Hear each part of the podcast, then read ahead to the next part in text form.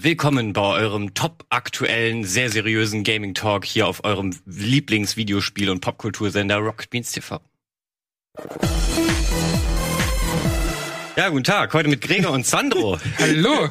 Sogar so getan, als ob wir das vor ein paar Stunden aufgenommen haben, den Cold Open. Ja, ja genau, der, der, ist zeitlos. Den kann man ab jetzt immer verwenden. Gibt's denn, gibt's denn noch andere in dem Umfang Popkultursender und so weiter? Also nee, das ist ja das Gute, wenn jetzt ja. jemand der sagt, der größte so, Popkultursender der Welt. Und wenn jetzt jemand sagt, ihr seid gar nicht äh, top aktuell und so, doch auf diesem Sender auf jeden Fall. Ja, der ich Beste. Das ja. finde ich schön formuliert. Ich finde auch schön, wie Gregor da eins wird mit dem Studio. Achso ja, ich habe mir extra heute im Partnerlook mit dem Vorhang angezogen. Ja. weil wir Vorhänge müssen zusammenhalten. Oh, ich brauche unbedingt so Backsteinpullover. Leute, Leute, wir reden wieder ein bisschen über Spiele. Richtig? Ja, und äh, ich will auf jeden Fall erstmal wissen, Leute, was, also das ist, glaube ich, jetzt hier für uns nicht das richtige Thema und unsere, für unsere Zuschauer auch nicht, aber deswegen steigen wir direkt mal mit ein. Was ist eigentlich mit Fortnite los? Da finden jetzt Konzerte statt. Alter Schwede. Da, da, die, die, alles aus dem Internet verlagert sich jetzt gefühlt in die Welt von Fortnite. Wie heißt die überhaupt? Hat diese Insel oder das Universum einen Namen, den wir nee, kennen? Es, es ist wohl der Party Royale Modus, wo das alles äh, stattfindet. Okay. Da finden diese ganzen Events statt. Da fand das Travis Scott Konzert statt. Dann äh, war kürzlich der Tenet-Trailer äh, neu veröffentlicht worden. Also erstmals konnte man dort den neuen Trailer zum Christopher Nolan-Film sich anschauen.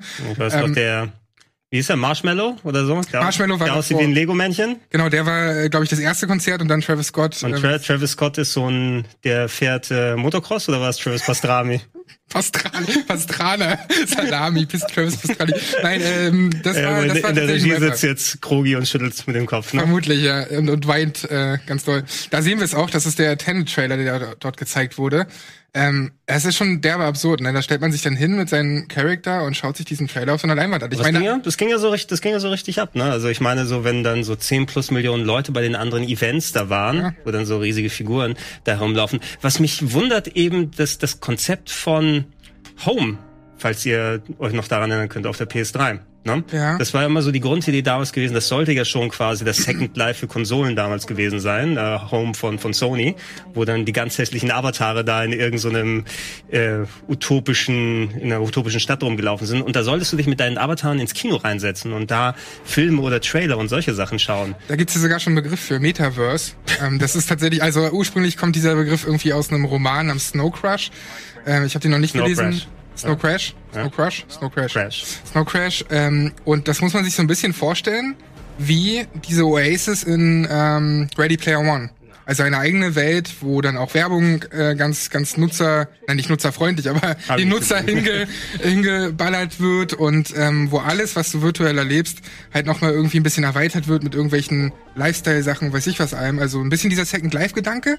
Und letztendlich ist dieses Metaverse-Prinzip, ich habe mich da die Tage ein bisschen belesen, weil plötzlich dann Forbes darüber geschrieben hat, Washington Post, und ich dachte so, hä, warum habe ich davon noch nie was gehört?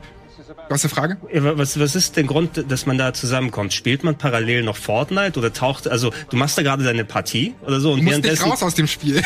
Wenn Ja, du auf Fortnite hängen geblieben bist, Ja, musst du ist- nicht mehr raus aus dem Also Spiel. ich, ich, ich sehe da ganz nie, also ich weiß nicht, kommst du da zum Beispiel, wenn du jetzt per se kein Fan von Marshmallow oder so bist, ne? Und mit der Musik nicht viel anfangen kannst, auf einmal bist du da konzentriert und baust da gerade herum und ballerst Leute ab und äh, da taucht auf einmal diese riesige Figur und fängt dann irgendwie so äh, hier DJ-Sets hier abzuspielen. Das, das lenkt doch total ab. Oder gehst du da wirklich dahin und sagst, ich spiele jetzt bewusst nicht, sondern ich stelle mich dahin in einem virtuellen Happening. Ich, ich kann es auch nicht nachvollziehen. Also aus Spielersicht kann ich es halt nicht nachempfinden. Natürlich, ich bin auch nicht jemand, der Fortnite spielt und ich sehe da vielleicht auch nicht die Vorteile oder so, die es dann gibt. Ähm, ich ich habe mir natürlich schon einige Gedanken mal gemacht, was das bei Virtual Reality wäre, wie man dort irgendwie sich in so eine Oasis begibt, gerade durch Ready Player One eben. Aber ähm, im Fortnite habe ich das irgendwie noch nicht so erlebt. Aber natürlich ergibt es auf der anderen Seite für Epic Games und auch für die ganzen Marken, die dort eben Das macht mich fertig alles, ey. für die ganzen Marken ähm, und auch Filmstudios Ah, und so, ergibt es natürlich total Sinn, weil man da die volle Aufmerksamkeit auf sich zieht. Und deswegen ist dieses Metaverse-Ding ähm, tatsächlich eine große Sache. Und ich dachte erst, dass GTA Online eigentlich das wäre, was, was das mehr pusht, dass dort Marken irgendwie bewusst ihre, ihre Produkte irgendwie platzieren und Trailer und sowas. Aber Fortnite ist jetzt ähm, das erste Spiel oder eins der großen Spiele, was da einen Nutzen von hat. Aber wait a second, ist das nicht in dem Moment, äh, bei diesem Trailer gerade hat am Ende jemand die ganze Zeit mit Tomaten oder Äpfeln auf diese Leinwand geworfen, wenn Christopher Nolan seinen Trailer einfach so auf YouTube geladen hat, Das kann kannst du sein. zu Hause da werfen, aber was seht Ich fände nicht die halbe Welt. ich fänd's super, wenn sein Avatar von Christopher Nolan da wäre, damit ich ihn mit eventuellen Tomaten bewerfen kann. Ich wird im Chat auch gesagt, die Konzerte sind an einer bestimmten Insel. Also man muss den Bums sich dann auch gar nicht unbedingt anschauen, wenn man das nicht will. Das dachte ich mir auch, dass du dediziert in so ein Match gehst, weil stell dir das mal vor, Ja. irgendwie, ey, Spielstopp, Leute, da ist jetzt gerade hier zufällig der Trailer und alle bleiben natürlich, Moment. äh, wie Online-Spieler so sind, zivilisiert erstmal stehen. Da ist eine Festivalinsel, also es ist das Firefest virtuell. Ey, das kann ist, ich dir auch es irgendwelche schlechten so. Es ist original das, Gregor. Vor allem ähm, muss man sich ja auch reinziehen. Beide, sowohl Epic Games profitieren davon, weil dann Leute irgendwelche durch V-Bucks, also diese Ingame-Währung, sich irgendwelche Kleidung holen. Ne? Das gab's mit Deadpool, das gab's mit Batman und so weiter und so fort.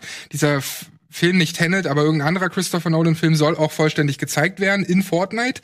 Das soll im Sommer dann irgendwie passieren. Und auf der anderen Seite gibt's natürlich auch völlig Sinn für die für die Werbepartner da alles ähm, irgendwie zu zu hinzuballern so weil das ist so ein bisschen so wie ein, ein virtueller Merchandise-Store, ne? Also irgendwie ist ja auch vorstellbar, dass Leute nicht auf Ikea oder irgendwelchen anderen Otto.de oder so surfen, sondern sie gehen dann in einen Raum, suchen sich dort die, dort die Kleidung aus, virtuell, tragen die in, mit ihrer, mit ihrem Fortnite-Charakter. Das ist so diese Vorstellung vom Metaverse. Du, du, ähm, du hast ja eine richtig große Reichweite, wenn du direkt die Leute in Fortnite erreichen kannst. Ne? Also für, den, für die Werber ist es wahrscheinlich so die, die idealste Plattform, die du mittlerweile dann annehmen kannst. Und mit gerade Christopher Nolan und Tenet ist es ja auch nochmal so eine Geschichte. Ich meine, die Kinos haben ja per se zu seit Monaten jetzt. Ne? Das heißt, auch in den USA gibt es keine neuen Starts. Äh, ein bisschen wurde ja versucht, ne, durch das ganze ähm, On-Demand Direktfilme zu launchen, sowas wie Trolls 2, glaube ich, ist es auf einmal richtig abgegangen, weil sie es rausgebracht haben. Aber bei Tenet habe ich eben im Kopf, das sollte ja laut Christopher Nolan der Film sein, der die Leute wieder ins Kino zurückbringt. Ne? Zum Sommer werden wir damit wieder die Leute ins Kino zurückholen. Wird, sage ich mal, nichts daraus. Aber ähm, wenn sie jetzt doch eine Möglichkeit finden, tatsächlich irgendwie Geld damit zu generieren und sagen, hey, das, was wir über Fortnite irgendwie rausbekommen, kann das kompensiert werden. Also nicht, dass sie da Tenet da zeigen, aber Nee, das Chris, Christopher Nolan ist irgendwie schon mal gescheitert mit seinem ersten Plan. Und jetzt muss er erstmal schauen, wie wir äh, neue Kundschaft wieder Ich finde es trotzdem völlig strange. Es ist noch nicht bekannt, welcher Film das ist. Ähm, es kann schon mal nicht Memento sein, weil er ab 16 ist und Rated R-Filme dürfen halt natürlich nicht gezeigt werden. Auch, auch wenn Deadpool da irgendwie angeboten wurde als Skin. Wie, wie kannst du denn ab 16 Film da bei Fortnite zeigen? Lässt du ihn einfach halb so lang ablaufen? Oder? Die geschnittene Fassung. Es gibt ja von Deadpool zum Beispiel die ab 12er Fassung. Ja. Ähm, diese Once Upon a nach, Time nach 15 Minuten? irgendwie bla. Aber ich, ich muss sagen, also gerade bei jetzt äh, Christopher Nolan, man mag von den Filmen halten, was man will, aber das sind ja schon ernsthaftere Filme, die sich äh, nicht die ganze Zeit selber veralbern oder so. Und ich kann mir einfach nicht vorstellen, zwischen solchen bunt angezogenen Comic-Dullis da zu stehen, die irgendwie mit gleichzeitig immer noch ihre Emotes die ganze Zeit abfeuern. Und das macht doch auch immer so Geräusche und so. Und dann soll ich mir da einen Film reinziehen. Das ist, ich Das- kann mir auch nichts Schlimmeres vorstellen, um ehrlich zu sein. Ja, ich will diesen Film für mich genießen, wie im Kino in Stille. Also natürlich ist man mit Kumpels da und so, aber das ist eine ganz andere Erfahrung. Ich will das auch nicht. Ja, also Kino hast du ja auch manchmal irgendwelche Dullis, die Ja, die rumnerven. nerven eben. Genau, aber wenn So. die jetzt auch noch Emotes hätten im Kino, ich würde Ah. ausrasten. Also, Ah, also solange du dann, also was du für die Idioten im Kino nicht hast, ist der Mute-Button. ja, stimmt. Ja, genau. Wahrscheinlich kannst kannst du du vielleicht das. dann runterdrehen. Ich würde, was ich mir vorstellen könnte bei solchen Sachen, wäre so Eventfilme in der Form, was würdest du gemeinsam mit anderen Leuten gucken wollen? So Komödien vielleicht, ne? Oder f- zu Fortnite passen sowas wie The Lego Movie oder irgendwie so, ne? Wo mit Sowas anderen kann ich mir Leuten. vorstellen, ja. Oder wenn es dann, das passt natürlich nicht zu Fortnite, aber dann so Happening-Filme wie äh, Rocky Horror Picture Show, die eben eine Show werden durch die Leute, die dabei sind, dass du gleich eine Performance auch vor der Leinwand haben kannst. Oh ja, stimmt. Na? Wenn du das Äquivalent für die Kinder dann findest, vielleicht ist es Trolls 2. ja. Also das hätte auf jeden Fall Potenzial. Das aber ist natürlich gerade auch eine passende Zeit, um sich solche Gedanken zu machen, wie man anders irgendwie seinen Kram vertreiben kann und sowas. Und vielleicht ist das halt auch eben erst der Anfang. Bei der Oasis ist es ja mit mehreren Welten. Jeder baut sich seine Welt, so wie ihm das Ja. gefällt. Und, ähm, und ja, mal schauen, wo es halt irgendwie hingeht. Auf jeden Fall soll Fortnite da die Nase vorn haben und angeblich, so schreiben halt Washington Post und Forbes und so weiter, ähm, denken die da im Silicon Valley, ne, ähm, ganz viel drüber nach, dass man, dass man sowas eben vermehrt macht und dass dann eben dieser nächste Schritt in der Internet-Evolution ist, wenn du so willst. das kann ich mir auch gut vorstellen, dass das, wenn man das schlau macht, eine Win-Win-Situation für beide Parteien sein kann. Also wenn eben das Produkt, was da platziert wird, auch dazu passt, dann äh, hat sowohl das äh, die hohen Spielerzahlen von von Fortnite dafür, als auch Epic Games ähm, äh, ja kriegt wahrscheinlich irgendwie äh, noch mal eine größere Bühne auf ihr Game oder da fließen ja auch Gelder und so und was ja auch eine Win-Win-Situation für Epic ähm, offensichtlich zu sein scheint und für die äh, Spiele, die dort gratis angeboten werden, sind diese ganzen Free äh, Games, die man jetzt alle zwei Wochen mittlerweile ja kriegt, wo jetzt ja auch, es waren ja, ist jetzt ja schon seit über einem Jahr so und es waren immer mal wieder coole Spiele, immer mal wieder auch so unbekanntere, aber im Moment sind es ja wirklich Riesenmarken. Also GTA 5 und direkt danach jetzt Civ, ähm, was war das, sechs? Ähm, Ja. Unglaublich. Und äh, da wollte ich aber kurz auch mit euch drüber reden, was jetzt bei GTA 5 äh, dadurch so ein bisschen passiert ist, weil das Spiel hatte ja vorher auch schon ein großes Hackerproblem, weil offensichtlich äh, das Lobby-System der Netcode, ich weiß nicht genau, woran es liegt, von Rockstar nie perfekt safe äh, mit irgendeinem Anti-Cheat so ausgerüstet war, dass ähm, dass du halt ke- keine Hacks dort ähm, stattfinden lassen kannst, weil irgendwie schaffen es ja immer wieder so Mods da rein. Also es sind ja noch nicht mal so so klassische äh, Cheats wie Aimbot und sowas. Sowas gibt's da natürlich auch, aber die, die, die Spieler haben unheimlich Spaß daran, andere Spieler abzufacken. Also einfach nur jetzt, was halt gerade passiert ist, und das ist ja auch total naheliegend. Jeder kann sich einen gratis Epic-Account machen und dann das Spiel gratis holen. Das kannst du ja beliebig oft machen, weil du kannst ja auch eine gratis Gmail-Adresse oder von anderen Anbietern machen.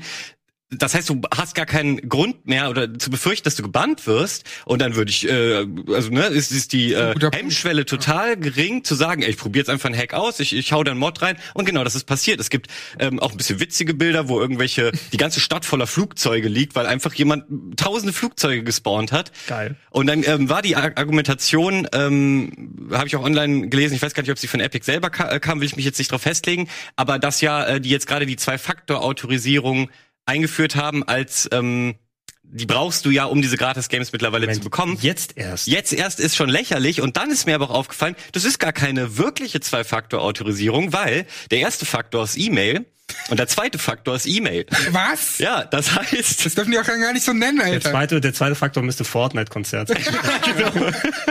Ja, und das, ähm, also es ist normalerweise brauchst du ja eine Handynummer oder zumindest so einen äh, Authentifikator und ich glaube, der wiederum ist dann an eine Handynummer ge gebunden, was ja zumindest verhindern könnte, dass du dir beliebig viele Epic-Accounts mit beliebig vielen GTA 5-Versionen dann machst. Und offensichtlich war das nicht zu Ende gedacht und deswegen ist das jetzt passiert und die äh, GTA Online-Community kotzt schon seit Ewigkeiten in Richtung Rock Rockstar von wegen fix das doch mal und jetzt äh, ist da doppelter Hass weil von wegen wie könnt ihr jetzt auch noch zulassen, dass das passiert und das verstehe ich tatsächlich auch nicht, wie man so nicht so vorausschauend de denken konnte. Da- Damit konnte man rechnen, meiner Meinung nach. die Frage ist es ja, ob äh, Rockstar wirklich so blauäugig gewesen ist und komplett dann äh, da reingerannt ist. Also ich habe auch darüber nachgedacht, warum bringen denn ausgerechnet sowas wie GTA 5 for free, damit man es runterladen kann, weil das ist ja der Dauerbrenner. Ich glaube, wie viel war das jetzt zuletzt? Waren es 100, 200 Millionen Exemplare oder so? Ne? Auf jeden Fall absurd viel. Auch die Jahreszahlen. Plattformen äh, verteilt. ja. Was ja seit einiger Zeit klar ist, ist ja, dass sehr viel in Richtung GTA Online hingegangen ist, weil das ja die große Cash-Cow von Rockstar ist. Deshalb haben wir auch keine Add-ons gesehen zu GTA 5, deshalb haben wir auch nichts zu GTA 6 gehört. Ähm, und ähm, es ist an sich ein guter Zeitpunkt, das jetzt for free da rauszupacken, weil damit machst du natürlich Absatzzahlen, du kriegst noch höhere Rekordzahlen, du kriegst potenziell mehr Leute, die online jetzt dann ausprobieren, die das noch nicht gemacht haben, ähm, weil da ja auch dann viel Geld eben mit generiert wird. Vielleicht nehmen die dann eben im Kauf, dass natürlich auch die äh, Cheater dann nochmal mit dazukommen, ne, mit einem Problem, was sie sowieso schon hatten, was, ja, wir, wir kriegen noch ein bisschen mehr St äh, Stress, Stress durch Cheats, aber die anderen Sachen, die wir positiv da rausholen für uns, kann uns das relativ egal sein. Also ich, ich Ja, mich also würde es wundern, wenn sie es nicht kom komplett irgendwie dann bedacht haben. Auf Spielersicht oder aus, aus Spielersicht ist natürlich Müll. Also, ne, es ist halt kacke, aber für Epic Games und Rockstar Games, ich meine, das sind wieder jede Menge Nutzerdaten, die sehr wertvoll sind. Das stimmt, also da- Egal, ob das jetzt eine Fake E-Mail-Account ist oder nicht, so. Das sind alles Zahlen, die sie irgendwo angehen können, die halt sehr, sehr wertvoll sind. Auf jeden Fall, da bin ich auch äh, erstmal natürlich bei euch, dass diese Zahlen sprechen für sich und das wird Rockstar auch klar äh, gewesen sein, okay, äh, das ist das Potenzial, was wir da noch durchbekommen und die haben dann abgewogen, okay, und dann, dann scheißen wir eben auf diese Problematik. Andererseits ist ja dieses ähm, Spielervertrauen auch eine Währung. Also man, man hat jetzt kürzlich äh, die letzten Jahre bei Blizzard gesehen, wie die eben ganz hoch im Kurs ganz lange waren und jetzt, ähm, man kann ja fast sagen, so ein bisschen seit dieser ähm, Übernahme durch Activision ist das so ein bisschen bergab gegangen, ähm, weil eben Geld eine immer größere Rolle gespielt hat, die also immer natürlich eine Rolle gespielt hat, aber die sozusagen offensichtlich die Werte, die ja bei denen vor der Firmenzentrale da eingraviert sind, ähm, nicht mehr ganz so priorisiert haben. Und ähm, das enttäuscht ja die Spieler und da sagen ja auch ganz gezielt Spieler, ey, nee, ich äh, kaufe das nächste Remake nicht mehr, ich unterstütze ja. euch nicht mehr. Und Rockstar stand auch immer recht hoch im Kurs für ihre Qualität zumindest. Und ähm, sie wollen jetzt mit äh, wollten Red Dead Online pushen. Wer weiß, was dann mit GTA 6 irgendwie ist, ob es da auch nochmal ein Online-Ding gibt. Also ich weiß nicht, ob das so klug ist, jetzt das äh, Vertrauen der der Core Fanbase zu verspielen oder ob man an Daten auch auswählen kann. So, ja, am Ende kaufen sie es eher immer alle äh, wieder. Es ist, sind gar nicht so gravierend viele, die es dann äh, boykottieren. Wenn du einmal so Zahlen schreibst wie jetzt GTA 5, dann äh, denkst du natürlich, du kannst machen, was du willst. Und man muss natürlich dran denken, das sind alles halt börsennotierte Unternehmen, sowohl Take-Two, also wozu halt Rockstar Games gehört, als auch Activision Blizzard.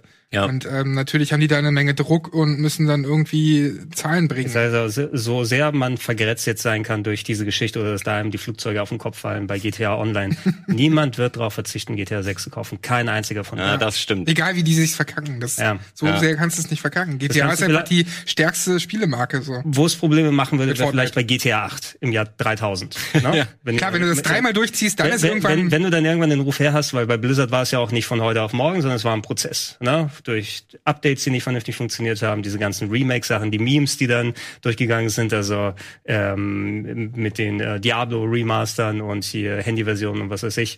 Also die, die haben sich schon, äh, und natürlich dann das, was mit, mit Hongkong dann noch gewesen ist, ne? also die, die haben nach und nach wirklich dann am, am Stein, der, der, der Stein wurde gehüllt die ganze Zeit und äh, Rockstar überstrahlt gefühlt alles. Auch die haben ja noch, ähm, weil so viel Relevanz für die meisten Spieler hat's ja dann nicht, was hier die Arbeitsbedingungen da angeht. Das ist ja eh immer alles eine Kritik. Da kannst du ja auch theoretisch auch schon Gründe haben, dazu boykottieren. Aber niemand, der GTA gespielt jetzt äh, hat und GTA Online regelmäßig spielt, der wird darauf verzichten, glaube ich nicht dran. Das stimmt. Ich glaube auch nicht, dass jemand deswegen GTA 6 nicht kauft, aber sie wollen ja, also oder offensichtlich äh, bringen sie ja kein DLC raus, weil sie mit GTA Online so viel Geld machen. Aber langfristig frage ich mich, warum, wenn ich mir das Geld doch äh, wirklich easier hacken kann, äh, warum sollte ich dann Shark Cards kaufen, die völlig überteuert sind? Aber wahrscheinlich gibt's den Mainstream-Markt, der noch nicht mal daran denkt, ey, ich beschäftige mich mit einem Hack und der gibt monatlich da irgendwie 40 Euro raus und das macht dann äh, Cash. Das ja, kann ich jetzt nicht Willst du dann deinen Account auch, wenn du dann wirklich lange daran spielst, ne, und die Möglichkeit ist, vielleicht bist du sogar ein bisschen versiert, einen Hack irgendwie dann mitnehmen zu können. Per se ist da die Angst, dass du deinen Account auch verlierst. Ne? Also ich habe mir 30 Epic-Accounts gemacht. Du hast dir 30 Epic. Nein, hab ich nicht. Hast du auch, ich hätte es dir aber zugetraut. Deshalb deshalb habe ich auch gar, nee, ich habe nur einen Standard-Account, aber weil dafür haben genauso viele Leute gar keinen Account. Eben. Ja, das stimmt. Das stimmt auch wieder. Ähm, ja, ich würde ich würd sagen, über die äh, restlichen ähm, News, die wir noch parat haben und was wir auch noch so gespielt haben, reden wir nach einem kurzen Spot.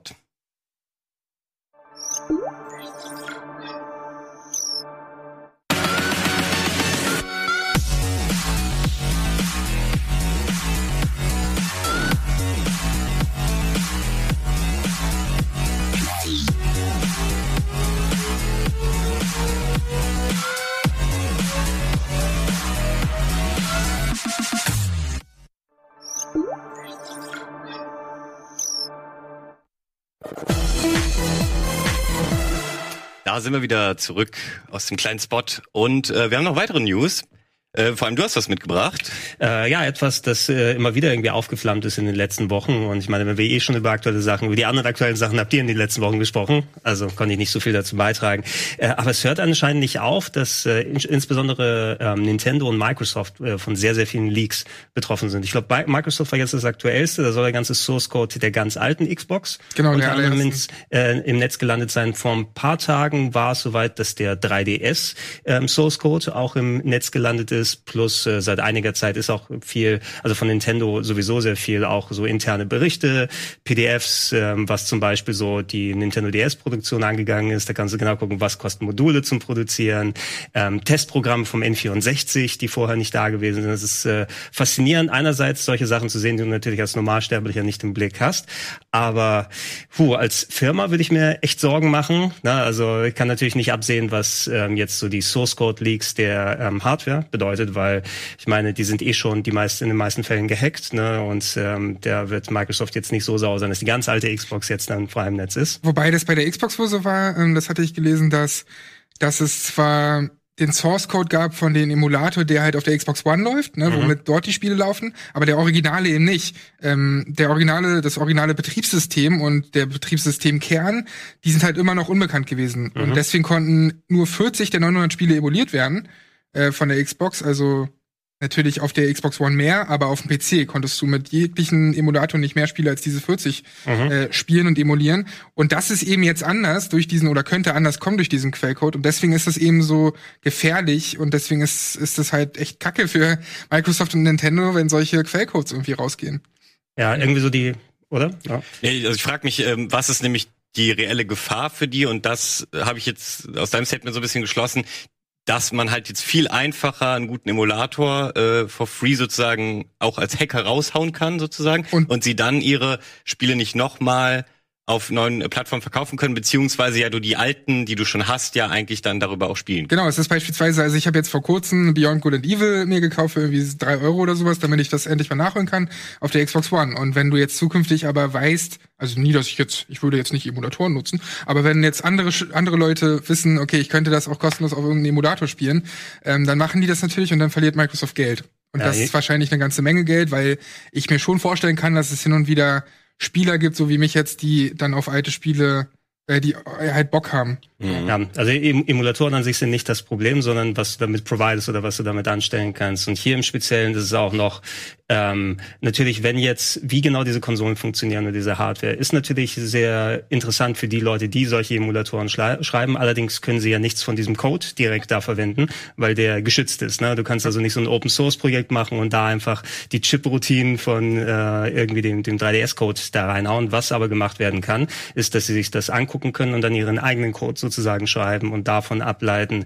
Ähm, die ganze Geschichte ist ja noch mal so ein bisschen aufgeflammt durch äh, Super Mario 64, weil da ist ja eine PC-Version jetzt davon rausgekommen, die äh, per se nicht eben illegal ist, weil sie verwendet keinen Code von Nintendo, der da drin ist, sondern du musst dein eigenes Spiel providen und äh, kannst Ah, daraus dann eine Exe kompilieren, Okay, ja. sozusagen, womit du es dann spielen kannst. Ja. Smart. Ähm, was Nintendo aber natürlich dann angeht, sind die ganzen Leute, die schon vorkompilierte Exe dann, Ja, da angehen, weil da Nintendo Assets hier mit so bei sind.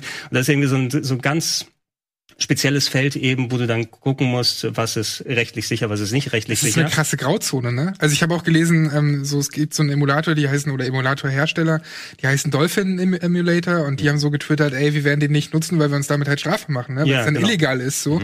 Ähm, aber natürlich, also es ist eine, eine Grauzone irgendwo, weil selbst wenn du davon Teile nutzt oder sowas, dann hat der Nintendo auch keinen Bock darauf. Ja, die, Gra die Grauzone ist im Endeffekt da, wenn du so einen Emulator machst, dann weißt du ganz genau, was du nutzen kannst und was du nicht nutzen kannst. Ah, okay. ne?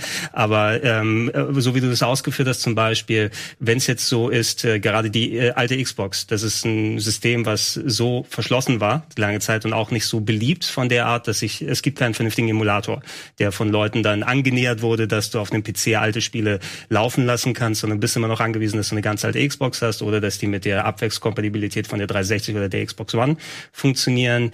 Ähm, da wird es das bestimmt dann in der Grauzone geben, ne? dass die Leute mit den direkten Programmteilen ähm, das machen und dann irgendwie einen, einen funktionalen Emulator machen für die Leute, die dann sich in das Gebiet da reinwagen wollen. Vielleicht schauen sich aber genug Leute an und erstellen dann auch einen Emulator, der vernünftig funktioniert, ohne auf originalen Code zuzugreifen. Da hoffe ich so ein bisschen drauf, weil Ja. die äh, Xbox ist ein System, wo du, wo es auch viele exklusive Titel gibt, die einfach dann auch in der Versenkung verschwinden würden, die auch nicht einfach auf der 360 oder auf der Xbox One laufen. Mhm. Hm, Aber da ähm, kann man ja vielleicht ganz grundsätzlich mal gerade darüber reden, was ihr, was ist eure Meinung dazu, dass mit uralten Spielen teilweise ähm, noch Geld verdient wird oder teilweise auch finde ich ein bisschen zu viel Geld.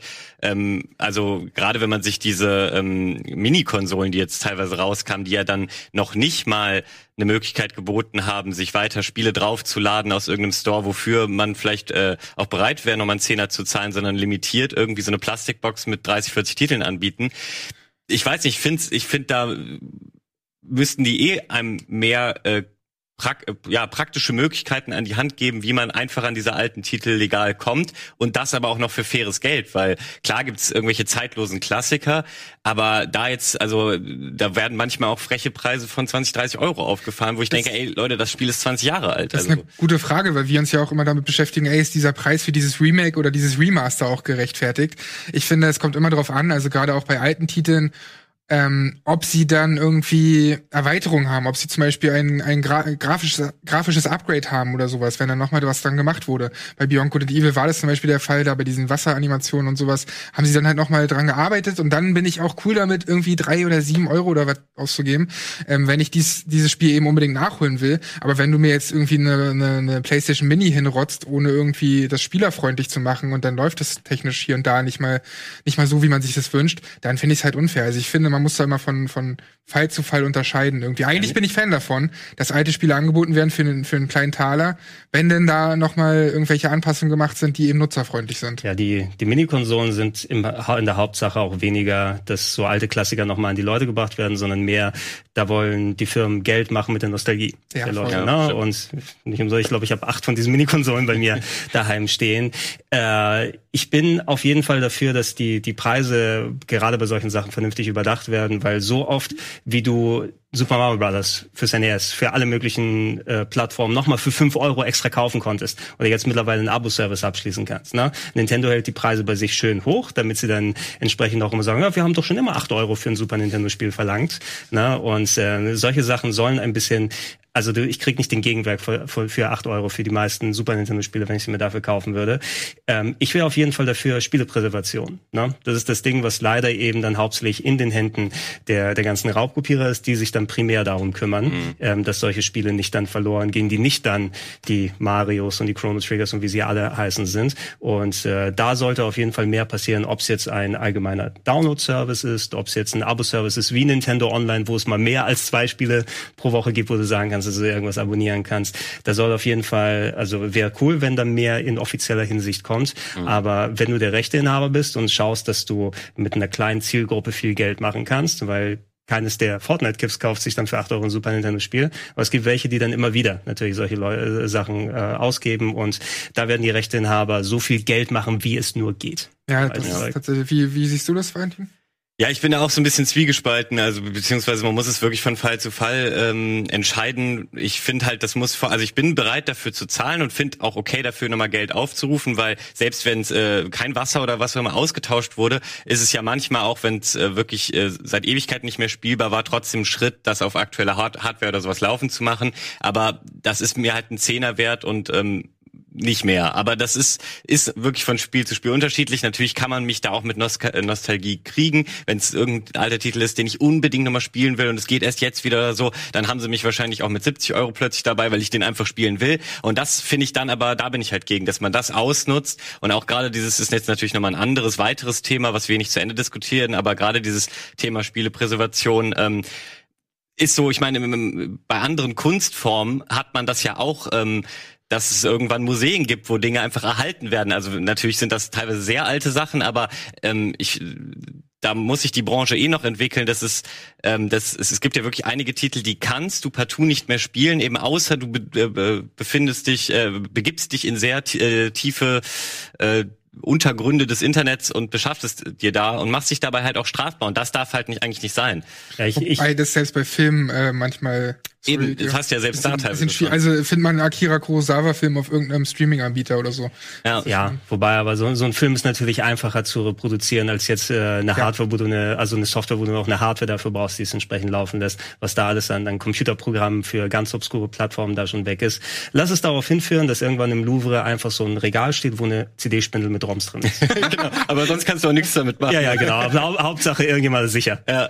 Also wenn das ankommt, dann äh, schaffen wir es vielleicht auch so einen Online-Dienst mit irgendwelchen alten Spielen Ja. äh, da zu haben auf jeden Fall. Aber das ist eigentlich ein schönes Game Talk Spezialthema, weil hier können wir das jetzt nicht ausdiskutieren. Äh, jetzt sollten wir weiterspringen. Genau, denn wir- wollten ja noch ein bisschen natürlich drüber sprechen, was wir denn zuletzt gespielt haben. Exakt. Und ich würde sagen, Gregor, fang doch mal an. Ähm, was hast du zuletzt gezockt? Soll ich mal anfangen? Ja, ich, ich war ja längere Zeit weg, habe ein bisschen Urlaub gemacht und äh, habe äh, einige Sachen damit gezockt über ein Spiel. Das werden, da werden wir uns noch mal ein bisschen auslassen, das werden wir gleich noch mal erwähnen.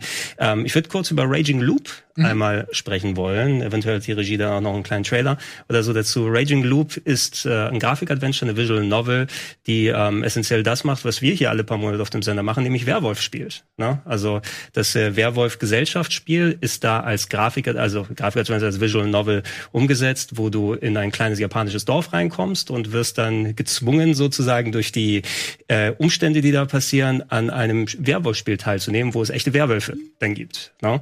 Und ähm, das ist alles alles so ein bisschen im Stil eben gemacht von so, ja, ähm, mit viel Text zum Lesen, mit viel Gesprächen, die da sind. Ähm, es ist hauptsächlich dann etwas, was man natürlich dann eher durch die visuelle Darstellung und durch das Geschichtenerzählen da mitnimmt. Es gibt so ein paar Abzweigungen, wo man bestimmte Entscheidungen treffen kann, was ja dann auch mit diesen typischen Gesprächen wie bei Werwolf zu tun hat. Was denkst du, wer ist der Werwolf? Habe ich da was rascheln gehört von der Ecke?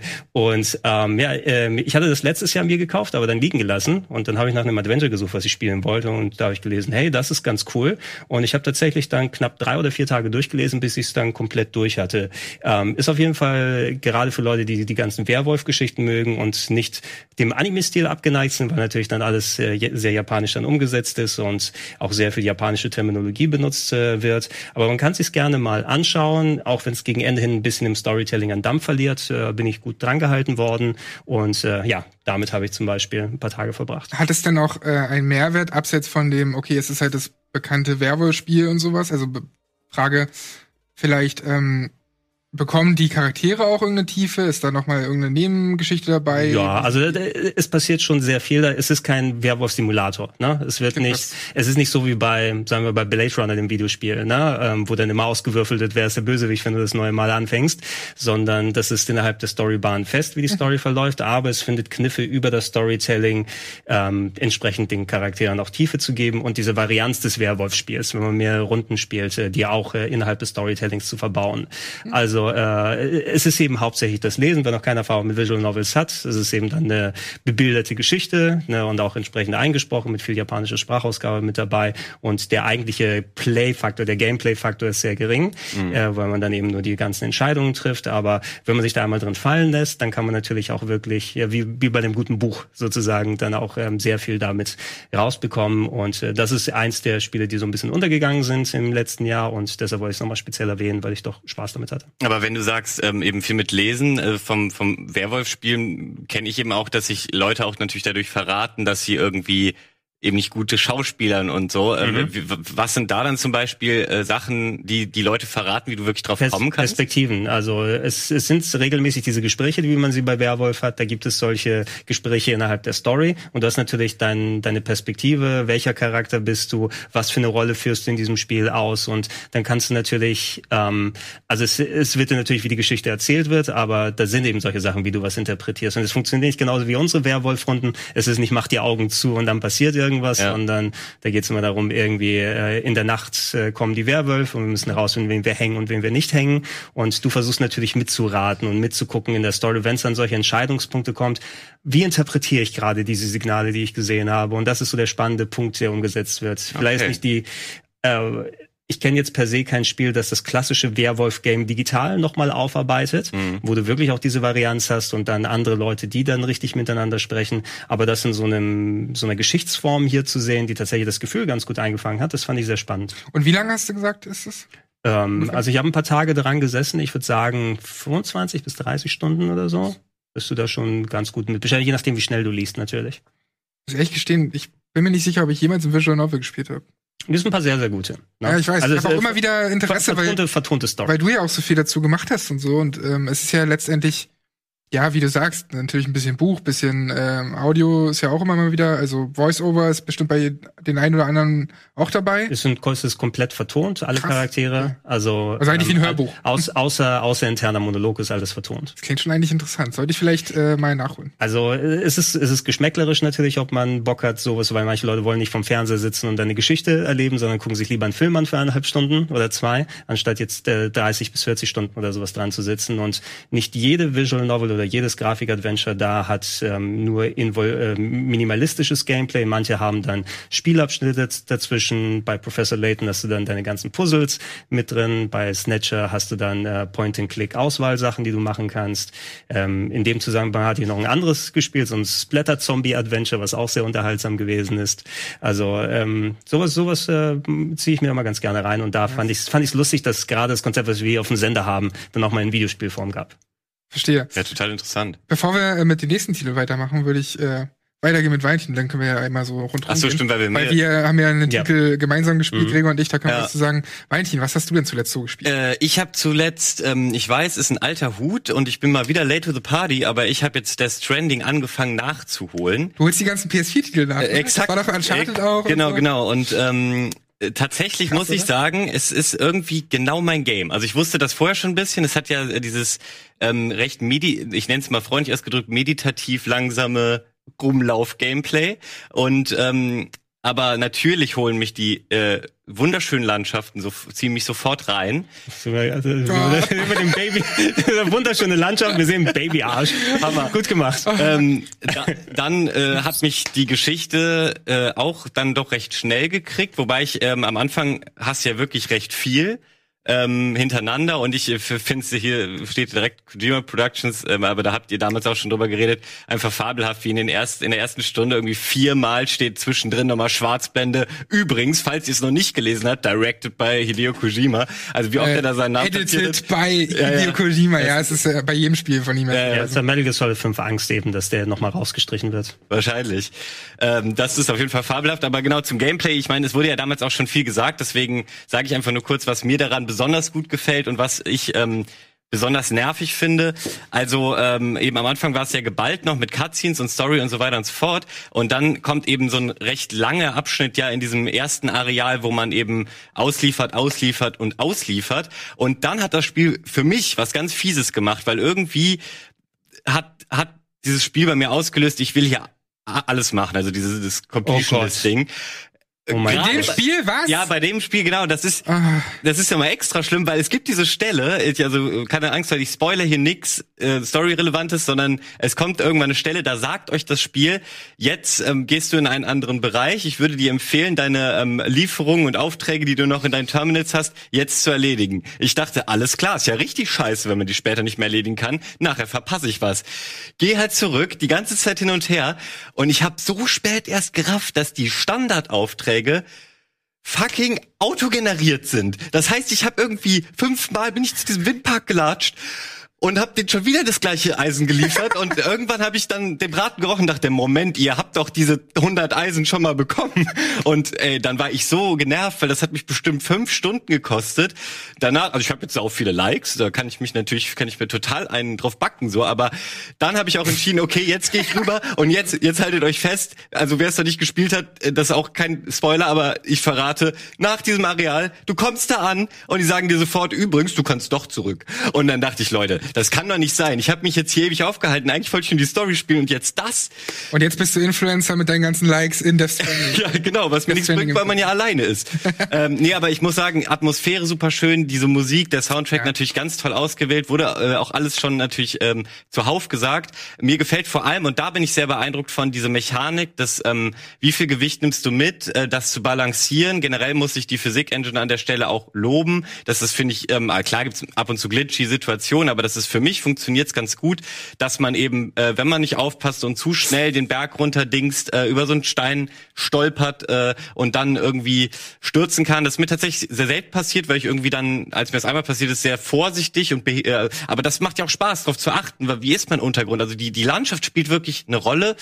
Ähm, das mag ich daran, was ich überhaupt nicht mag, und das ist jetzt auch mein letzter Punkt, ist, was ist denn das bitte für ein Inventarmanagement? Das, Das, nervt ist Pain in the ass. Das, haben nervt sie mir bis so. heute auch nicht behoben, ne? Also, da gab's kein Patch oder Ja, so. man gewöhnt sich irgendwann dran. Nee, Ich Ja. bin jetzt schon recht quick und skippt die Sachen immer weg und so, aber auch, dass du nach jedem Auftrag, und man liefert ja dann doch recht schnell und recht häufig was, äh, also irgendwann ist man schon so R1 am Spam, wo man das alles skippt, aber ich verstehe nicht, wie, was haben die sich denn dabei gedacht, dass das jemand vielleicht nicht skippt, weil das dauert ja wirklich fünf Minuten jedes Mal, like, like, da schreit ja immer dieses Baby, Du hast, like. du hast die wirklich alle geskippt, also da hast du den Herz, das, das Herz des Spiels komplett verrafft. Äh, Musstest du schon eine Essenslieferung machen? Durftest du das schon? Äh, nee, ich bin offensichtlich noch nicht so weit, weil ich ja ganz viel generische Missionen Aber, äh, wiederholt habe. Jedenfalls so, zu, zumindest der Punkt, den du erwähnst, dürfte das nicht so, so lange sein. Okay. Ähm, interessant, dass du es gerade ausgerechnet jetzt nachholst, weil ich äh, denke, also, äh, gerade zur aktuellen Zeit eben, wo viele Leute Isolation, Social Distancing und so, das ist ja Social Distancing das Spiel.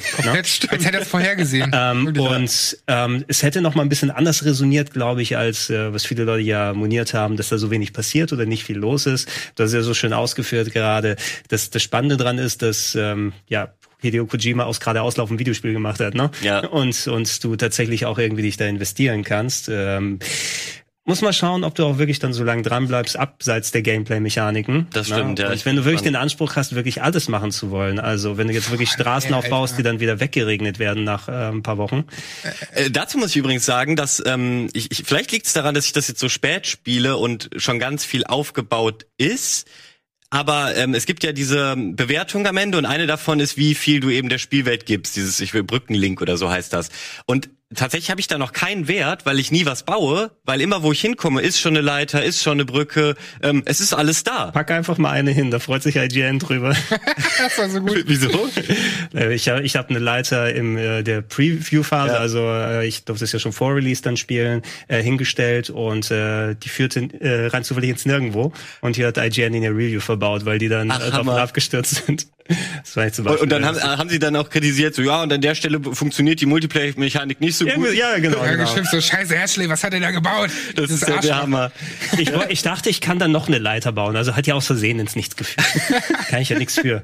Ja, stimmt, da kannst du richtig trollen. Aber eigentlich finde ich diese, ähm, um das auch nochmal lobend hervorzuheben, das ist eine schöne Idee mit dem Multiplayer und tatsächlich hilft mir das ja auch total, dass ich jetzt nicht ständig was bauen muss. Und am Anfang habe ich immer noch total viel Leitern dabei gehabt. Ich nehme nichts mehr mit, was äh, sozusagen für das Bauen äh, da ist. Ich bin wirklich nur noch mit den Paketen unterwegs und kann deswegen auch entsprechend dicke Lieferungen. Ich gebe dir, äh, ich geb dir einen Pro-Tipp noch kurz. Mach einfach den Lautstärke-Regler vom Controller ganz unten, wenn das Baby schreit. Oh, Ja, ja. also ich habe das sofort auf äh, die Kopfhörer umgelegt, weil ich Ja, mach, mach, mach, ein, mach einfach raus. Lass das Ding schreien. Ähm, aber diese Mechanik, die du auch beschrieben hast, das wird, also gerade was den Multiplayer-Part angeht, das wird bestimmt auch in zukünftigen Spielen ähm, eine Rolle spielen. Also ich kann mir vorstellen, Ja. dass das vieles, dass an vieles auch was die Atmosphäre angeht und auch diese ganze Direction, nenne ich es mal, dass viele sich daran orientieren werden zukünftig, Im- dass das auf jeden Fall einflussreich sein wird. Im Prinzip hat Dark Souls das ja schon im Kleinen so vorgemacht und äh, ich finde, die haben jetzt nochmal äh, sich ein bisschen was drumherum einfallen lassen. Das ist ein bisschen mehr geworden, was du noch davon hast, anstatt nur Schilder und äh,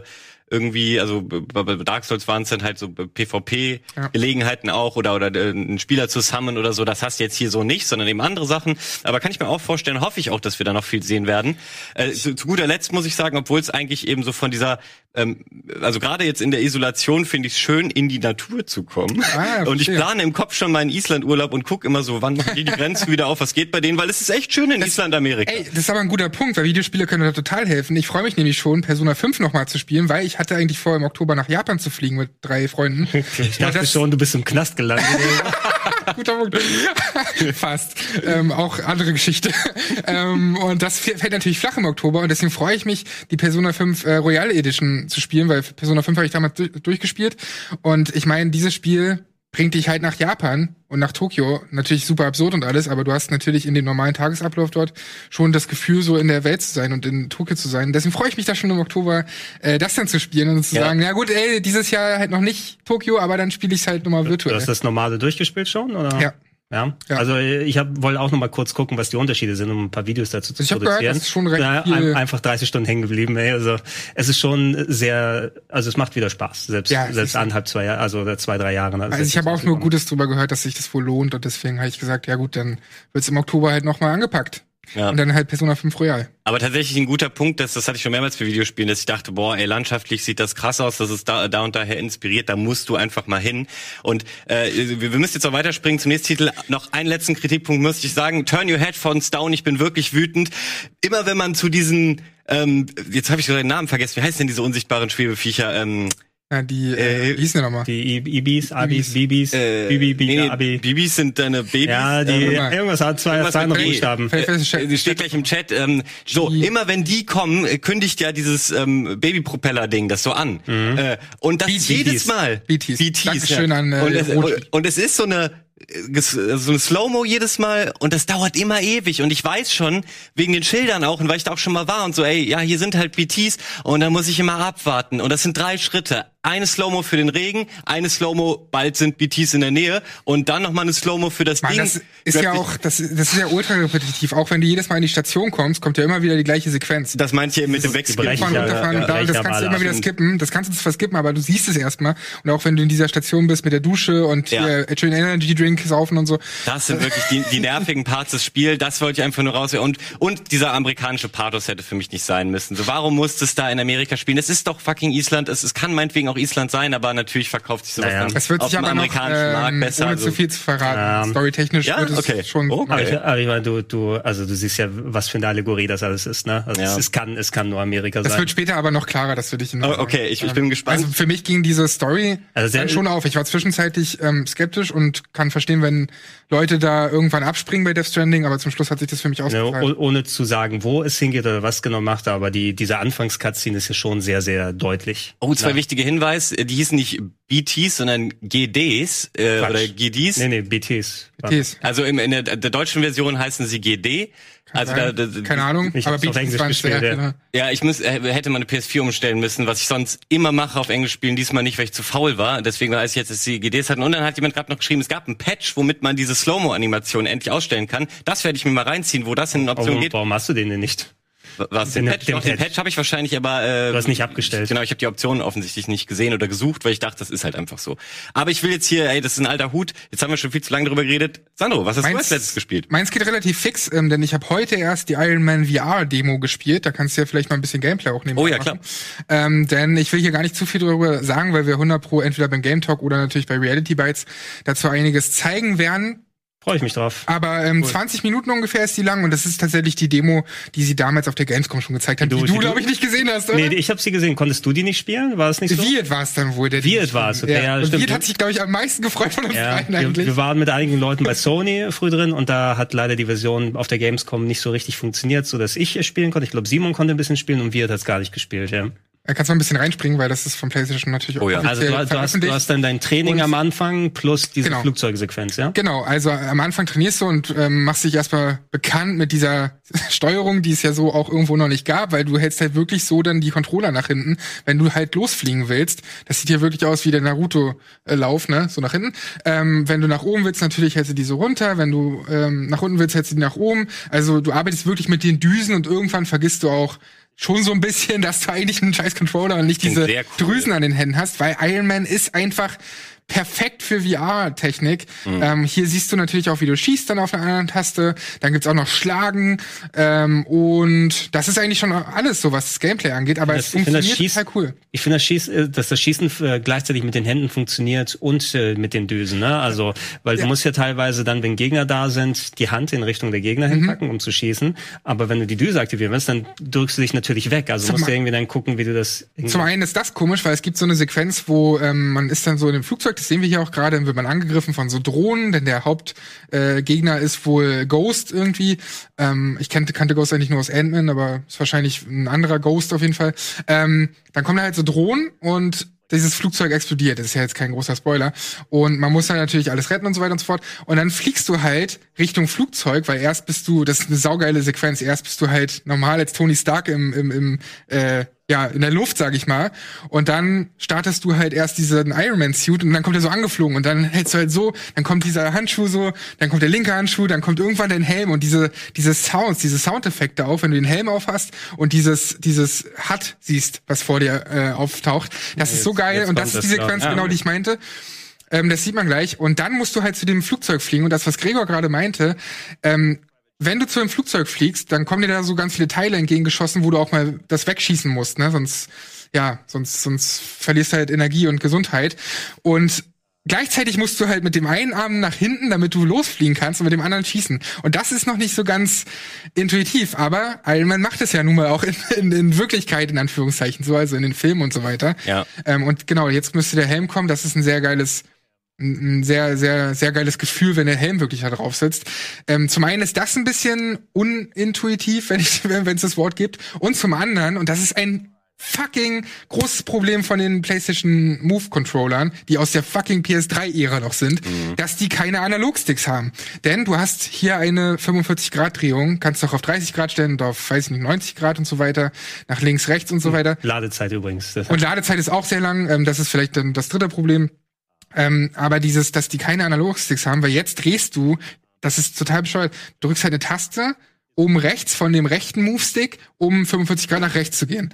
Und wenn du nach links willst, drückst du die linke obere Taste auf dem linken Move-Stick.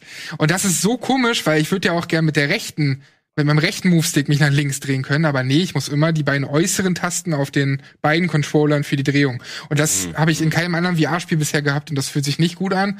Ähm, muss man ein bisschen reinkommen, ist natürlich nur 25 Minuten, vielleicht kommt man da auch noch später rein, aber dieses Prinzip, dass man da wirklich frei rund um dieses Flugzeug rumfliegen kann und eben die Gegner abschießen kann und wie viel Action da abgeht, das funktioniert unglaublich gut. Du kannst ein bisschen vielleicht mal äh, ja, springen, weil dann sehen wir auch die Action, die da abgeht. Das fühlt sich schon geil an, wo man aber sagen muss auch, dass die PlayStation VR leider dann nicht mehr so sauber ist technisch, weil so Explosionen und so sehen da leider dann echt nicht gut aus. Es fühlt sich gut an, sieht aber nicht so schön aus, wenn man jetzt sowas wie Half-Life Alyx inzwischen gespielt hat, ja, was halt krass gepolished ist und hübsch ist.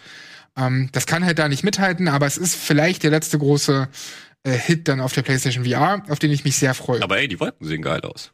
Ja, und auch wenn du nach unten schaust, ist okay, aber nachher explodiert da halt ganz viel und dann kommt ja auch die Performance ein bisschen ins, ins, ins äh, Straucheln und ähm, von daher ist das nicht alles perfekt, aber es macht sehr viel Spaß. Zu sagen, ich habe ja immer noch, ich habe ja eine PS4 Slim daheim und das ist mit PlayStation VR ganz, ganz slim, ja. ne, wenn man äh, von auf die Auflösung dann drauf schielt. Also es sieht hier schon um einiges nochmal besser aus, wenn du den TV-Output hast. Mhm. Ähm, und der sieht ja allgemein immer so ein bisschen besser aus. Ich habe schon Bock da drauf, muss ich sagen, ähm, weil ich gerade solche Flug-Schulspiele ähm, ganz gerne mag. So wie Pilot Wings habe ich immer sehr gerne mhm. gespielt. Und da fand ich auch so die, ach ja, hier durch die Ringe durchfliegen und alles. So, es macht schon Spaß, wenn das Gefühl vernünftig vermittelt wird und äh, es besser funktioniert als in dieser Gamescom-Demo. Deshalb haben sie den Titel ja nochmal verschoben gehabt. Das sollte ja auch schon viel früher nochmal rauskommen. Ja. Nur die waren dann noch nicht ganz so weit, dass das Spiel eben vernünftig funktioniert und die Steuerung immer so agiert, wie du es hast. Wenn sie das gelöst haben, dann werde ich auf jeden Fall das ja. auch zocken. Und hat auch eine deutsche Vertonung, die auch ganz gut ist. Also dieses ganze, was Soundeffekte und Vertonung und dieses, du bist in dieser Welt angeht und du fliegst auch um die Villa von Tony Stark rum und so. Das ist schon ziemlich cool und wird auf jeden Fall mindestens oder zumindest Superhelden-Fans abholen. Iron, Iron Man ist halt geht? super dafür. Ähm, ich habe mal gelesen, 15 Stunden. Und das wäre schon echt gut. So, das ist mir fast naja. schon zu viel, muss ich sagen. Ja, wenn man davon ausgeht. So eine gute dreieinhalb Stunden. Ja, aber dreieinhalb Stunden. Für einen Zehner. Dreieinhalb Stunden heißt halt eine Session. Warum dann nicht drei Stunden? Wirklich? Eine Session? Ja, klar. So, so lange? Ja. Also das längste, was ich mal geschafft habe, war so sechs, sieben Stunden bei Skyrim VR. Mhm. Bist du dir sicher, dass du schon raus bist aus der letzten Session? Weiß nicht, vielleicht bin ich auch in der Oasis oder bei Fortnite oder wo. Rocket Beans VR. Da sind wir wieder bei Metaverse, ne? Ähm, so schließt sich der Kreis. Musst Aber Level freischalten, dann esse ich Schablettenkäse die ganze Zeit. Ja. Ey, da könnte ich auch gleich noch was zu erzählen, was Level freischalten angeht, aber. So, Schablettenkäse, schade. Apropos. Das ist auch eine andere Geschichte. Nein, aber lasst uns mal weitermachen, weil das wie machen gesagt, wir in unserem Käseformat einfach. Exakt, das wird äh, bei Zeit für das Käseformat mit Gregor. Genau. Ähm, wir werden natürlich bei Iron Man VR noch ein bisschen mehr drüber sprechen, wenn das Ganze draußen ist. Aber Gregor, du kannst ja schon mal teasen auf unseren Review Talk, denn ähm, du hast Xenoblade Chronicles, die Definitive Edition, dir angeschaut. Genau. Ich, ich bin sogar fast durch nochmal. Ähm, also schon relativ, relativ weit gespielt, ein bisschen habe ich noch. Äh, wir werden in ein paar Tagen, wenn das Review-Embargo gefallen ist, einen schönen Review-Talk, äh, Sandro und ich hier dazu machen. Ähm, hast du schon relativ weit gespielt, oder? Ich bin noch lange lang nicht durch, glaube ich, aber mhm. ich habe äh, schon eine ganze Menge gespielt. Ich hatte damals das Original durchgespielt. Ich mhm. habe sogar die Nee, nee, nicht das Original, stimmt gar nicht auf der Wii, sondern erst die 3DS-Version. Okay. Weil ich habe diese, diesen 3DS auch mit der, mit dem roten Schwert-Design quasi ähm, und habe das da halt erstmals gespielt und da hat's mir unfassbar viel Spaß gemacht.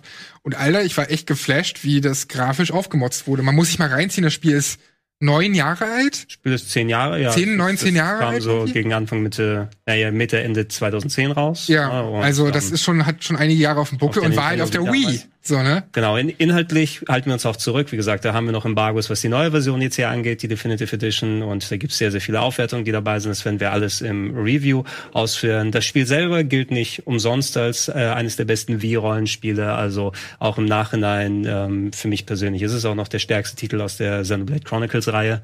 Da hatten wir ja Xenoblade. Chronicles X auf der, auf der Wii U bekommen, was in Ordnung gewesen ist. Und ich bin nie so richtig in Xenoblade Chronicles 2 reingekommen, ja. muss ich sagen. Da gefiel mir auch der Stil nicht so cool, aber ähm, das war, wenn es ein Spiel wert gewesen ist, dass es nochmal für modernere Plattformen spielbar gemacht wird, wenn du nicht dann die ähm, mittlerweile sehr betagten Wii-Modelle dir der Charaktere angucken möchtest und auf dem 3DS, so schön ist es, so ein Spiel auch unterwegs zu spielen, 3DS ist jetzt nicht das grafische Powerhouse, ähm, hast du auf der Switch ein, ein Spiel bekommen, was auf jeden Fall die Vorteile dann mitnimmt. Du hast die Tragbarkeit, als auch, dass du es daheim am großen Fernseher mit etlichen inhaltlichen Upgrades spielen kannst und vor allem so Quality of Life Geschichten. Und ähm, ja, seid gespannt drauf. Wir werden dann, Sandro und ich, das, wie gesagt, nochmal im Review-Talk sehr äh, aufarbeiten. Und wenn da das Embargo vorbei ist, werden wir dann alle ausführlicher drüber quatschen, wie gut oder nicht gut diese Version geworden ist. Exakt. Ich bin gespannt, weil ähm, ich habe mir das damals auf der Wii, äh, fand ich da super interessant aus und gerade dachte ich auch wieder, was sind das für geile Welten? Aber damals äh, war mir die Framerate und alles das, das äh, hier die Kantenglättung und irgendwie, das hat mich abgeschreckt, letztendlich zuzulangen. Müssen, müssen deine Charaktere wirklich richtige Hände haben anstatt Blöcke? ja, genau. ja, eben. Irgendwie ist mir das dann grundlegend wichtig, aber tatsächlich, äh, ich bin sehr gespannt auf euren Review-Talk. Werde ich mir das vielleicht nachträglich jetzt mal zu Gemüte führen, wenn es das in einer besseren Version nun gibt. Ähm, was es leider nicht in einer besseren Version gibt. Und ja, Leute, äh, keine Angst. Wir haben nur noch fünf Minuten. Das heißt, die Zeit ist begrenzt für dieses nervige Thema. Einige haben? Ja, du, genau. Sandro sagt dann auch noch kurz was. Ich, ich werde nicht länger als zwei Minuten darüber reden. Ganz kurz Star Citizen. Es tut mir leid, ich musste mal einmal was dazu sagen. Und zwar habe ich aber auch einen Aufhänger. Und zwar ist im Moment in-game die Invictus Flight Week. Und das bedeutet vor allem für euch, wer schon immer mal ähm, in Star Citizen reinschauen wollte und keinen Bock hatte, da irgendwie Geld zu lassen, weil er es vielleicht auch alles scheiße findet und die Leute nicht unterstützen will, gar kein Problem. Jetzt könnt ihr eine Woche, jetzt könnt ihr eine Woche einfach mal reinschauen und euch davon überzeugen. Was aber super schade ist, da schreibt auch schon jemand, äh, Scam Citizen Resident Sleeper. Genauso was habe ich nämlich erwartet. Aber ähm, ich muss auch tatsächlich mal was Negatives dazu sagen, weil ähm, ich habe ja letzte Woche oder nee, vorletzte Woche ein bisschen gehypt und war vom neuen Update total überzeugt. Äh, nach der Session habe ich, äh, also nach dem Game Talk habe ich äh, direkt gezockt und hatte ganz üble Bugs, die mich, also, also wirklich Game-Breaking Bugs, die so, sogar mich frustriert haben. Ähm, What? Ja, und jetzt muss man sagen, Freitag ist das gelau- äh, ist gestartet, das Free Flight Event und man, wir kennen ja alle, wenn Spiele rauskommen, äh, Launches, die nicht funktionieren. Ist das die Oasis? Ist das jetzt Cell-Shading? Äh, das ist jetzt irgend so ein gezeichneter Trailer ähm, von der Invictus ähm, Week. Das bedeutet im Prinzip in der Law äh, gibt es so einen Militärverein irgendwie und äh, die veranstalten einmal im Jahr so eine so eine Flight Week über dem größten Stadtplaneten, den man sich wie Coruscant vorstellen kann, um neue Rekruten äh, fürs Militär begeistern zu können. Und da ist jetzt eben eine, eine große Show, äh, so wie die Messe, wo, wo Dennis und ich vor einem halben Jahr schon mal gezockt haben, kann man sich alle möglichen Schiffe leihen und ausprobieren. Äh, jeden Tag ist ein anderer Aussteller am Start. Das ist sowieso sehr cool gemacht. Und dann gibt's auch noch eine, eine große Show über den Planeten mit Feuerwerk und riesigen Schiffen und so weiter und so fort. Darüber äh, darauf will ich gar nicht eingehen. Der Launch war katastrophal. Mega lange Warteschlangen kennt man von von äh, groß antizipierten äh, Spiele-Releases, aber hier war das Problem, die Warteschlange du bist irgendwie bei 180 reingestartet, äh, aber der Counter, wo sich das Spiel AFK-mäßig disconnected, wenn du nicht machst, war kürzer als die Warteschlange. Das heißt, wenn du auf Platz 10 warst, dachtest du, ja, ich komme gleich rein, das Spiel geht aus wegen AFK-Timer. Das heißt, äh, das war so frustrierend, auch, äh, auch die Star Citizen Fans sind ausgerastet in Spectrum, dem internen äh, Tool, das so ein bisschen wie Discord ist, wo man sich eben austauschen kann und so. Es war ein Desaster, da muss ich wirklich sagen, ähm, ich liebe dieses Spiel, aber sie hätten's, sie hätten nicht schlechter für sich werben können. Jetzt ist es gratis, du willst ja einsteigen, du das schau ich mir mal an und wirst einfach nur du mit Bugs um die Ohren geworfen. Es, es ist so traurig. Aber hoffentlich hört das bald auf, dieses Free Flight, weil dann kann ich wieder normal spielen. Äh, und äh, die Bugs werden auch rausgepatcht und da kann ich aber ganz kurz ankündigen, weil ich jetzt nämlich meine Schnauze ab jetzt äh, bis zu diesem Datum äh, zum Thema Star Citizen halte, um die, die es nicht interessiert, endlich ähm, wieder in Ruhe zu lassen. Ja, ich, ich, ich versuche mir Mühe zu geben und zwar am Samstag, den 13.06. Ähm, spielen wir wieder sechs Stunden Star Citizen, Denzel und ich hier auf dem Sender und zwar mit einem herrlichen Gast, dem, äh, was ist meine Kamera, dem guten Oscar Panier. Ähm, Guter das, Mann. Das ist ein guter Mann, das äh, Comiczeichner und Autor, unter anderem bekannt für äh, Shakes and Fidgets, hat unter anderem auch die Artworks für Gronk gezeichnet und ist, wie ich äh, von der äh, Graum, also kurz nach der letzten Session vom User Rollimann erfahren habe, war der auch bei uns im Chat und hat Fragen beantwortet, ist äh, seit 2013 Bäcker und ähm, streamt auch super viel Star Citizen, ist also voll in der Materie und der wird uns da durchführen Abends Brötchen, morgens Star Citizen. und wird uns da durchführen und 2013 Bäcker. ja, die, genau, der, der, der, der, genau, der macht alles. Der backt und er fliegt und er fliegt uns durch dieses Universum und er wird uns als Guide zeigen, wie viel Gameplay es gibt und ähm, was man alles machen kann. Geil, da freue ich mich wirklich drauf. Auch wenn ich ja bei Star Citizen ein bisschen skeptisch immer bin, aber das würde ich mir auch reinziehen. Genau, das ist der Moment, wo du mal zugucken kannst, hat Valentin Genau. recht, gibt es eigentlich Gameplay und Exakt. ja, Also das Leute, ist der Beweis, Leute. auf jeden Fall ein. Ja, 13.06., ähm, so viel dazu. Ich wollte mich eigentlich noch auf äh, Elder Scrolls Blades, da wollte ich mich noch ein bisschen abkotzen drüber. Aber auskotzen Aber vielleicht können wir, richtig emotional, ganz schnell, 30 Sekunden. Bam, bam, Ja, es ist halt Müll. Also pass auf, das Ding ist nein wirklich. Bam, es, es, war ja, es war ja ein Early Access auf Mobile und dann ist es jetzt seit 14. Mai auf ähm, Switch draußen und ich dachte so, ja, Elder Scrolls hast mal wieder Bock, Elder Scrolls Online hast du nie reingeschaut. Okay, Blades, kostenlos runtergeladen, dies, das. Und dann sind da die übelsten Mobile Games Mechanismen drin, also dieses natürlich irgendwie äh, Lootbox öffnen, du kannst dann auch Ingame-Währung ausgeben, dies, das, um dein Spiel zu verschnellern. Ist ja alles schön und gut, aber schlimmste ist dieses Drecks-Kampfsystem, was natürlich auf Mobile Games ausgelegt ist, weil du hältst dann gedrückt und musst rechtzeitig loslassen, damit er dann kämpft und sowas. Und das ist alles überhaupt nicht flüssig. Technisch ist es absoluter Müll. Und ähm, vielleicht können wir uns noch, ja, pass auf, wir haben noch ein bisschen Zeit. Vielleicht kannst du dieses, diesen. Stick reinstellen, äh, stecken in, den, Wow. in, den, in, den, in den Rechner, weil Geht dann kann man mal, dann kann man mal zwei Bilder sehen, die eigentlich Elder Scrolls Blades ganz gut beschreiben. Ähm, denn es ist eine Frechheit in meinen Augen, was da mit dieser Marke gemacht wird. Ähm, ich meine, klar, dieser Ingame-Scheiß ist irgendwo optional, aber du wirst an jeder Stelle zugeballert mit Kauf diesen Bums, ähm, 20 Euro und es ist so frech einfach. Du hast eigentlich ja ein cooles Grundgerüst, weil du hast eine Story-Quest-Reihe, du hast irgendwie PvP-Kämpfe in so einen Arenen, du hast ähm, so einen Stadtaufbaumodus, wo was erweitert wird und sowas. Und jetzt gucken wir uns mal an, was es da so für geile Truhen gibt, ähm, können wir mal raufschalten, weil das ist so ein, so ein Screenshot, den ich äh, gemacht habe. Das sind so die typischen Pakete, die dir alle fünf Minuten vollgeschissen werden. Nur 20 Euro? Ja, und ich habe echt überlegt, ob ich es kaufe. Nein, Quatsch. ähm, ich fand das halt echt schwach. Und dazu kommt noch, als wäre das nicht schon schlimm genug alles, beim nächsten Bild, dass die deutsche Lokalisierung ganz, ganz seltsam ist. Da steht sowas wie Eisenlangschwert, aber Langschwert getrennt und klein geschrieben. Ähm, ganz billig stehen so Eisen, Kriegsaxt, der Funken. Es ist einfach komplett Moment, dreist. der Funken gut.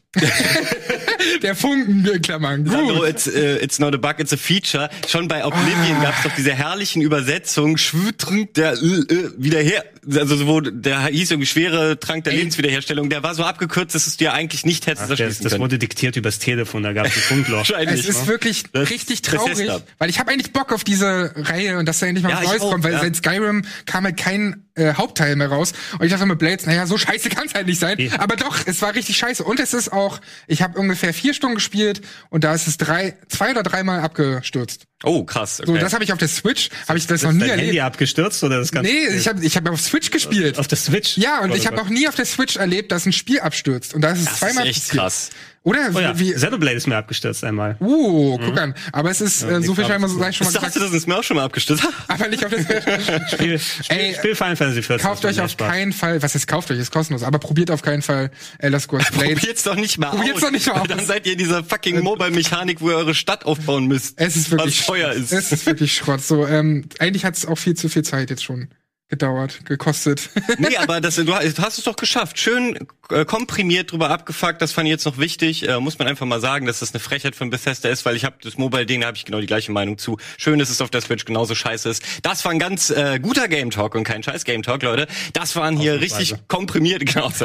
äh, sehr aktuelle, ähm, informierte äh, Wissensneuigkeiten auf eurem Popkultursender Rocket Beans TV. Yeah, war das eine coole, schlechte Abmoderation. Haut rein. Ciao. 야!